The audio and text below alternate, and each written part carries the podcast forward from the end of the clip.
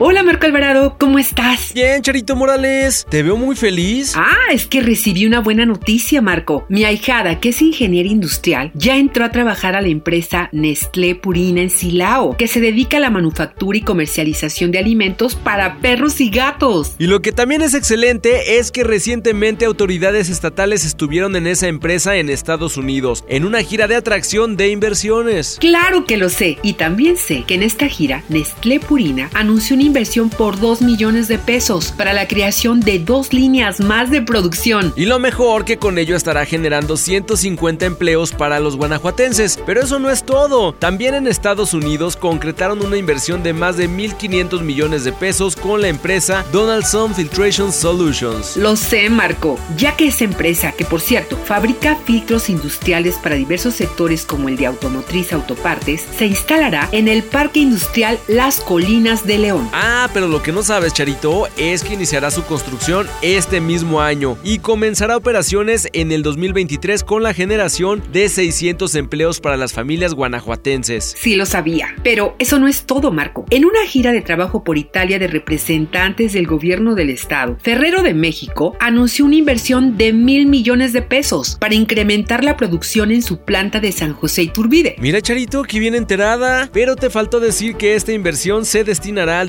desarrollo de una nueva línea de producción de Kinder Chocolate y Kinder Maxi que abastecerá los mercados de México y Estados Unidos. Bueno, me faltó decirlo, pero ya lo sabía. Resumiendo, Marco, son 4.500 millones de pesos que invertirán en Guanajuato empresas de clase mundial. Y también es importante decir que generarán 750 empleos directos e indirectos. Y todo esto demuestra que Guanajuato es un estado confiable para la inversión extranjera.